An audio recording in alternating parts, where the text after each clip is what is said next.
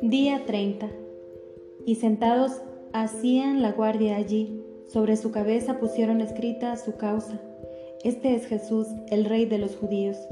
Entonces fueron crucificados con él dos bandidos, uno a su derecha y otro a su izquierda. Los que pasaban le injuriaban, moviendo la cabeza y diciendo, Tú que destruías el templo y lo reedificabas en tres días, sálvate ahora a ti mismo si eres hijo de Dios, baja de esa cruz. E igualmente los príncipes de los sacerdotes con los escribas y ancianos se burlaban y decían, Salvó a otros y a sí mismo no puede salvarse.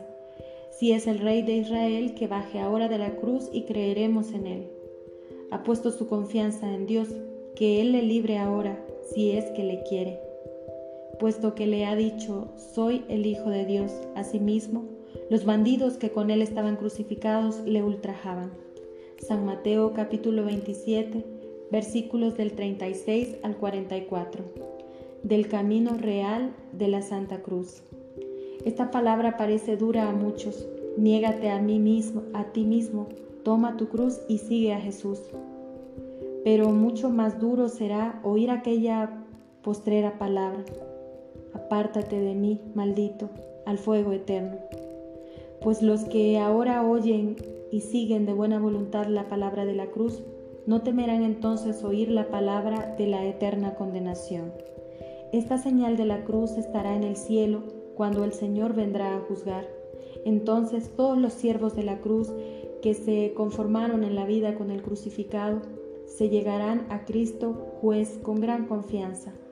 En la cruz está la salud, en la cruz la vida, en la cruz está la defensa de los enemigos, en la cruz está la infusión de la suavidad soberana, en la cruz está la fortaleza del corazón, en la cruz está el gozo del espíritu, en la cruz está la suma virtud, en la cruz está la perfección de la santidad. No está la salud del alma ni en la esperanza de la vida eterna, sino en la cruz. Toma pues tu cruz y sigue a Jesús e irás a la vida eterna. Él vino primero, llevó su cruz y murió en la cruz por ti, porque tú también la lleves y desees morir en ella. Porque si mueres juntamente con Él, vivirás con Él. Y si fueres compañero de la pena, lo serás también de la gloria.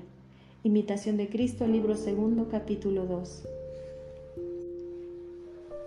Reflexiona en este día y ten por cierto que siempre que acojas tus sufrimientos, tus dificultades, esas cosas que en toda vida no son difíciles de afrontar, si las ofreces a Dios, si las acoges con un corazón humilde y si le pides a Dios su fuerza para cargar con ellas, entonces estarás caminando por el camino estrecho de la cruz y seguramente cuando llegues a la presencia de Dios, Dios te reconocerá como uno de los suyos.